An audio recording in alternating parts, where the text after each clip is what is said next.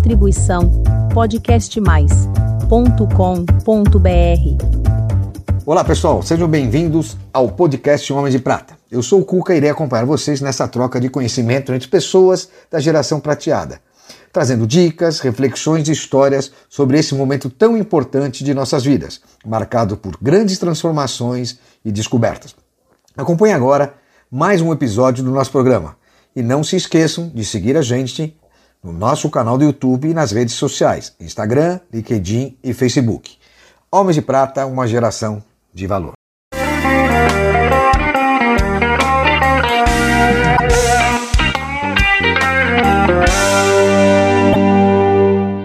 Olá, queridos amigos Homens de Prata e Mulheres de Prata. É com imenso prazer que eu apresento para vocês mais um episódio aqui do canal Homens de Prata. E hoje vamos receber um querido amigo que não é seu amigo como ele é o senhor HPE, que ele vai explicar. Eu tive que buscar, porque senão, poxa, HP dos Homens de Prata tinha que se juntar uma grande marca como HPE. Ricardo Emerick, seja muito bem-vindo aqui no Homens de Prata. Imagina, Cocão, prazer meu estar aqui com vocês, uma alegria muito grande estar com, com vocês. E realmente, HP, eu, eu posso dizer que eu nasci HP, né? Eu, eu comecei como HP, mas hoje eu sou HPE, que é Hewlett Packard Enterprise, que quando começou a, a, ter um foco diferente as empresas, a gente acabou tendo uma divisão. Então a HP hoje cuida da parte de impressoras, da parte de laptops, e nós ficamos com a parte do core, do data center, de uh, computação de borda, então uma conexão diferente para o cliente. Então a gente trabalha um pouco mais no centro, enquanto a HP Inc. trabalha um pouco mais aí com o usuário final. Legal. Você hoje tem 52 anos, Isso. casado, quantos filhos? Tenho três filhos. Três, Tenho três filhos. filhos. Três e filhos. algum já também já está nesse segmento de, de informática? Então, é, é bem TI? interessante, né? Eu tenho o Lucas de 19 anos e ele começou engenharia, agora é engenharia elétrica, agora ano passado. Tenho a Júlia de 17 anos, ela ainda está terminando os estudos, ainda com planos ainda para onde vai. Ela ela está um pouco mais mais para o lado da mãe, um pouco mais na área é, humanas, um pouco diferente do Lucas, que é mais comigo, que é a área de exatas. E eu tenho o meu temporão, né? Que tem seis anos, que é o que é o, é, que é o nosso anjinho é azul. 19? É 19, 17 e 6 anos, né? Eu falo que eu sou um cara tradicional, que eu tenho de- com 6 anos e, e ainda com a mesma esposa, né? Então, realmente eu mantive aí a minha, a minha tradição. É, eu tenho um temporão, eu tenho uma de 34, 28 e um de 19, Ah, no segundo então, casamento. Também. Vai. Eu- o meu não, eu, tô, eu sou o cara tradicional. Eu tô, eu tô com, a, com a Adriana já há muito tempo e, e o temporão é o, é o Rafael com 6 anos. Esse não quer nada.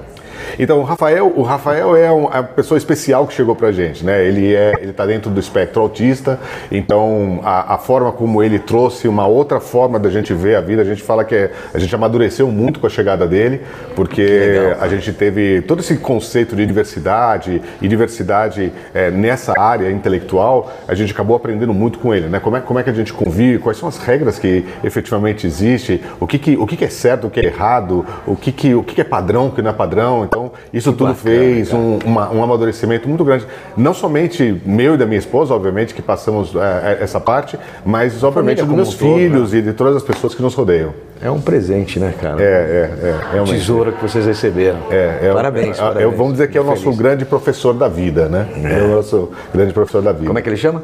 Rafael. Rafael, um beijo aqui do tio Cuca pra você. Muito legal. Me fala uma coisa, você falou da HPE, como é que você é, deu, notou que você tinha essa aptidão para seguir na tecnologia? Porque você ficou 30, você tem 52 anos e 30 de, de HP. É, a verdade tem um pouco mais de, de né? Porque de HP, de HPE. É, eu comecei trabalhando é, na área técnica, eu, eu acabei gostando muito da área técnica, os primeiros computadores, fazendo cursos de computação, fazendo algumas programações. E aí eu comecei a ter a ideia de poder sempre. Eu sempre gostei muito de ser independente, sabe, Cuca? Então, é, desde de pequeno, me lembro que a primeira vez que eu pedi para o meu pai para trabalhar era para trabalhar no McDonald's, né? Então eu estava começando o McDonald's do Brasil, achei super bacana, eles estavam abrindo vagas para jovens, e eu falei para meu pai que eu queria trabalhar no McDonald's. Ele falou, não, não, calma, que a hora que você começar, você não para mais. Então se foca no estudo, que eu acho que é a tua hora agora legal, é focar né? no estudo. E ele me segurou um pouquinho, então eu me segurei um pouquinho. É, a minha primeira profissão foi de estoquista, né? Porque aí é, eu ainda queria trabalhar, e aí ela falou, não, então vai com o teu tio. Meu tio tinha lojas em Santos, eu sou de Santos, então eu fui trabalhar de estoquista com legal. 16 anos. Foi uma maravilha, porque imagina 16 anos, você ter salário e ainda poder ter meio período, né? Então tive uma época muito pra legal. praia, pegar onda, Exato, né? para mim jogar estava ótimo. bola. E depois aí a, a, a parte técnica, como você perguntou, eu acabei indo para a área, é, para área técnica, fazendo escola técnica. Então eu fiz o Liceu de Artes do Ofício de São Paulo. Eu acho que foi uma escola de, de vida, porque é, a- o liceu, como ele traz pessoas de vários, vários lugares de São Paulo, você começa a ter esse conhecimento de diversidade, de culturas, de histórias diferentes de família. e foi onde eu comecei a ter um pouco mais a ideia é, de como é que como é que era o mundo, porque muitas vezes você está isolado no teu bairro, né? E ali eu acabei tendo essa expansão. E com essa expansão veio o gosto pela tecnologia, começo a fazer estágio como técnico eletrônico na HP e, e logo depois que eu, eu acabei o estágio, o meu, meu líder falou assim, olha, se livra do exército e volta para cá. E foi basicamente o que eu fiz, né? Então eu me livrei do exército, liguei para ele e falei, cara, me 19 livrei, me livrei, eu me livrei, exato, me livrei, me livrei do exército. Aí ele falou assim, então volta aqui. E eu voltei e acabei fazendo entrevista com quem era o líder da área de, de tecnologia na época, é, que depois acabei assumindo a função dele muitos anos depois e, e fui contratado para ser é, funcionário da HP naquela época. Legal, Ricardo. Ricardo, me fala uma coisa. Muito bem, você falou da sua vida profissional, mas tem uma coisa aqui que eu acho fantástica. É, você mora em Valinhos. É verdade, é verdade. A gente fez uma decisão há algum tempo atrás é, de ir para o interior. É, no começo era um pouco um teste para a gente poder ver o que, que seria a nossa vida interior. Nós éramos ainda, vamos dizer, só nós dois. E a gente foi acostumando com a vida no interior. E quando vieram nossos filhos, nós come- começamos a dar cada vez mais valor à vida no interior. Então hoje nós somos já moradores de Valinhos há mais de 10 anos. E a gente curte muito. E o mais legal é que quando a gente conversa com os nossos filhos, que obviamente curtem a balada, o movimento de São Paulo, é, eles acabam sempre falando, poxa pai, mas não muda de Valinhos, porque eles querem Porto Seguro, eles querem, entre aspas, a casa de campo que eles sempre moraram, né? Mas isso é muito interessante, né? Você consegue conciliar Você- a HPE em Alphaville, né? Em Alphaville, São Paulo. é. Alphaville aqui É. em Barueri, né? Isso. E você consegue até trafegar mais rápido que talvez se trabalhasse em São Paulo ou em uma outra região. É, eu, eu acho que hoje se a gente falar em São Paulo, qualquer um que falar em São Paulo que mora mais ou menos a um raio de uma hora de distância do escritório, é coisa um pouco normal, né? Se você não mora num bairro da, do seu escritório, uma hora, um, algum tempo normal. Falar, ah, saio sete horas, chego oito horas no escritório, é alguma coisa normal. É mais ou menos o que eu vivo.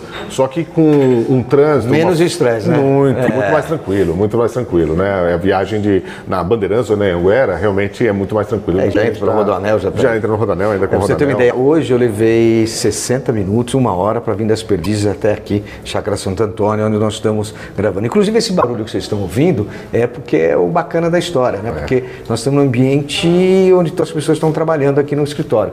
E é legal a gente ouvir isso, a integração de todos, participar, os curiosos, vendo a gente gravar, é muito legal. Agora, você, com é, toda essa intensidade que você tem de trabalho, né?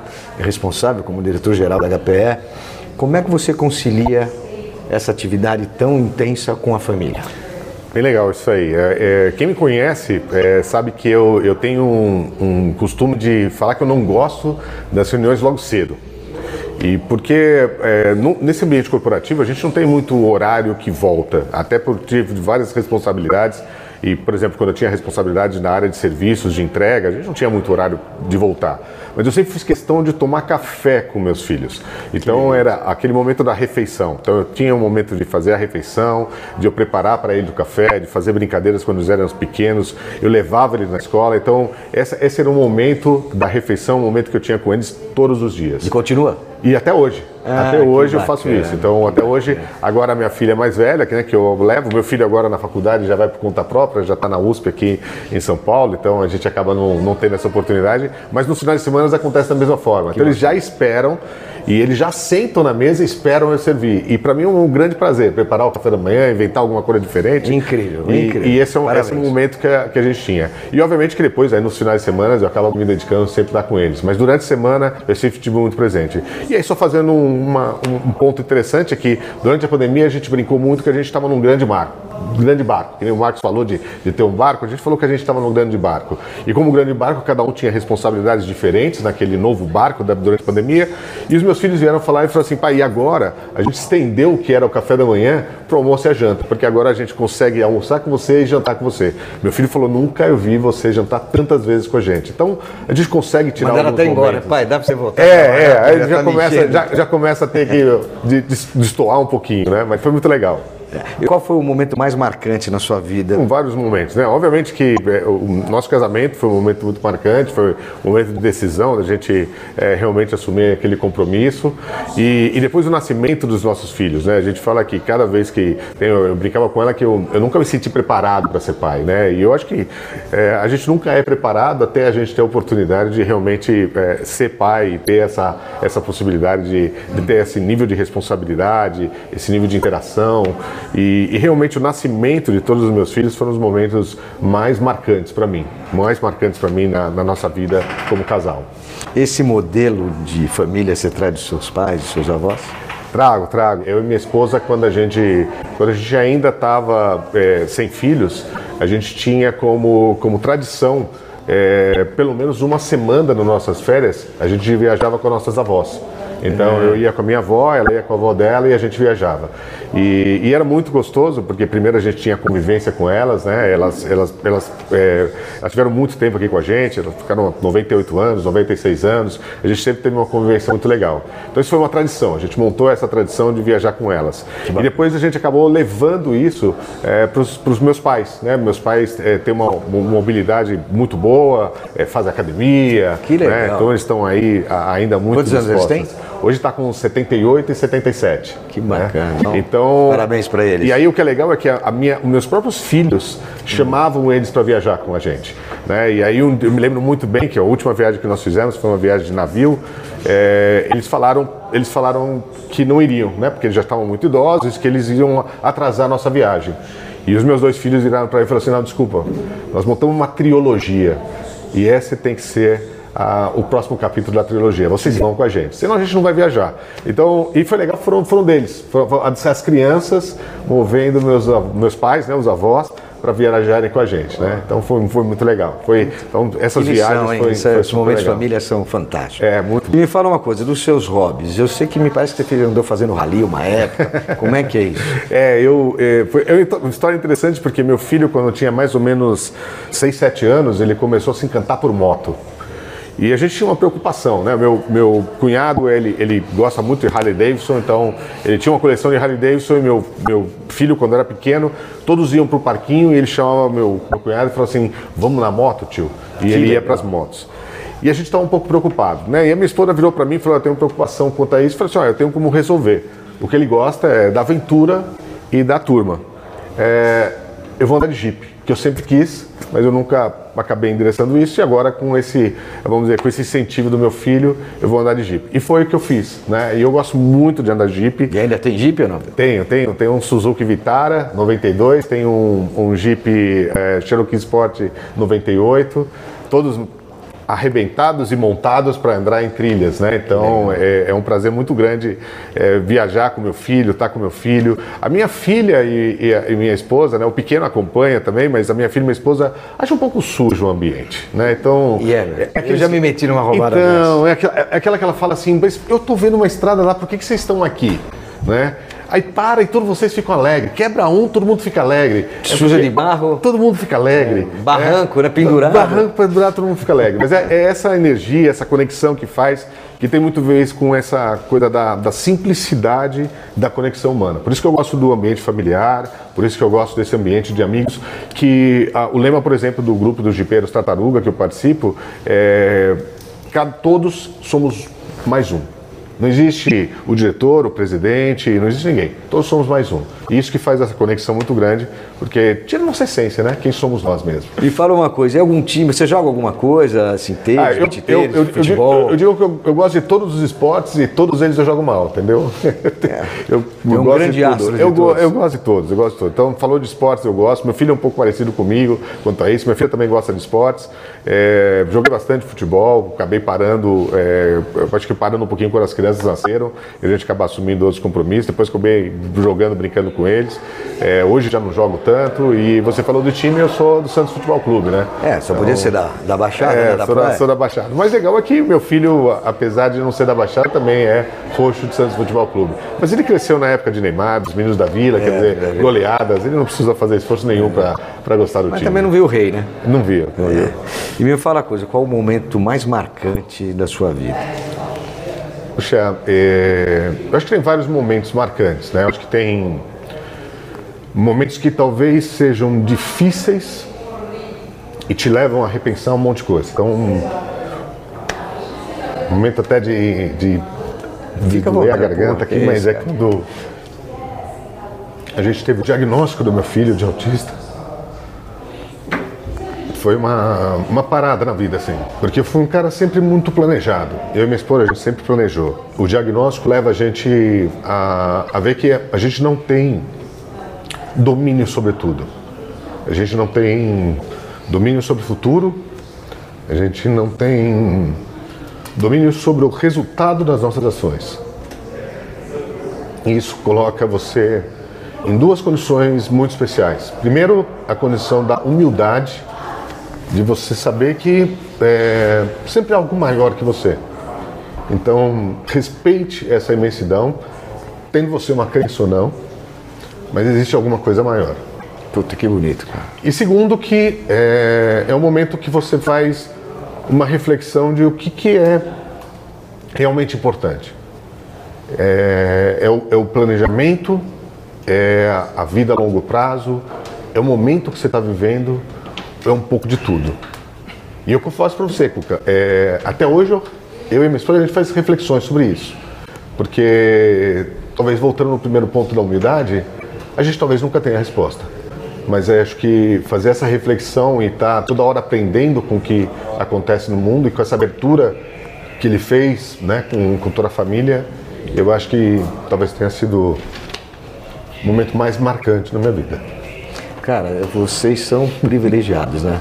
Porra, obrigado por dividir essa emoção com a gente aqui. É, é, é essa, essa eu, eu, ensaio, ensaio, mas eu nunca consigo segurar a emoção. E tem que se emocionar mesmo, cara. Pô, você tem um privilégio de ter um filho assim, você e sua esposa, é. e essa experiência de vida que vocês têm e como vocês lidam, né? Com, é. porra, com emoção, com amor. É, é isso mesmo. É, vocês estão crescendo muito com isso, com é certeza. Isso mesmo, é isso mesmo. Né? Vocês, seus filhos, todos os familiares. Não tenha dúvida. Quem acompanha vocês, né? Não tenha dúvida, não tenha dúvida. Poxa, dúvida. você também me emocionei aqui, cara. Porra, legal. E o que você não quer? Putz, o que, que eu não quero, cara? Eu acho que eu. É... Eu não quero eu pessoalmente, né? Falando de uma forma talvez muito egoísta, é, é... Eu, eu não quero deixar é... oportunidades de poder aprender e ensinar com a minha troca de experiência. Por isso que foi tão legal quando você me chamou, foi tão legal quando eu participei da primeira vez aí com, com os Homens de Prata, porque eu vi a, a, vontade de todos estarem ali aprendendo e se reconhecendo e um pouco como eu falei dos jipeiros, cada um mais um ali, né? A gente via é, pessoas assim que a gente sabe e reconhece do potencial e cada um com a sua simplicidade passando um pouco da sua experiência. Poxa, a sua vida é muito legal, você é um cara fantástico. É, e manda uma mensagem então aqui para finalizar para os nossos queridos amigos homens de prata e mulheres de prata. Tá legal, eu acho que assim, do jeito que o canal está se expandindo, acho que é, eu começo essa mensagem para homens de prata, mulheres de prata, mas estendo essa mensagem para todos. Eu acho que esse exercício que está sendo feito aqui é um exercício de poder trazer um pouco disso, né? Acho que na, na, quando a gente olha um pouco do lado oriental, existe tanto esse respeito pela, pelo crescimento que nós temos na vida, pelo desenvolvimento que nós temos na vida e o que essas pessoas que se desenvolveram, que cresceram, podem trazer para o crescimento de todos. Então, o que eu acho que os homens de prata, as mulheres de prata, estão fazendo é exatamente isso: trazendo um pouco da experiência, trazendo um pouco do conhecimento e com toda essa unidade de ser homens de prata, mulheres de prata, sem nenhuma insígnia, sem nenhum nome, sem nenhum título, levando de volta para a comunidade, levando de volta para o mundo todos os ensinamentos que nós tivemos, talvez, alguns privilégios de ter. A gente precisa ter a essa, esse sentimento de obrigação, de gratidão, de retornar tudo isso que a gente aprendeu junto para todos vocês que estão nos escutando. Então, entre mulheres e homens, nós vamos estar lado a lado, conversando, aprendendo junto. E para todos vocês que estão assistindo o nosso canal, é um privilégio juntar todo esse time e ter uma gratidão de devolver para vocês tudo que a gente teve a oportunidade de aprender durante a nossa vida. Que legal, obrigado, cara. Obrigado. Muito obrigado, Ricardo. Obrigado. Obrigado a todos. Gente, acho que sem palavras agora. É, agradeço a todos, agradeço ao Ricardo. Não se esqueçam de inscrever nos nossos canais, nossas redes. Curtam e aproveitem momentos como esse aqui no Homens de Prata. É muito legal receber gente que traz a sua experiência, independente do que, que ele é, e sim a pessoa que ele significa aqui nos Homens de Prata e para todo mundo. Um abraço a todos, Homens de Prata, uma geração de valor.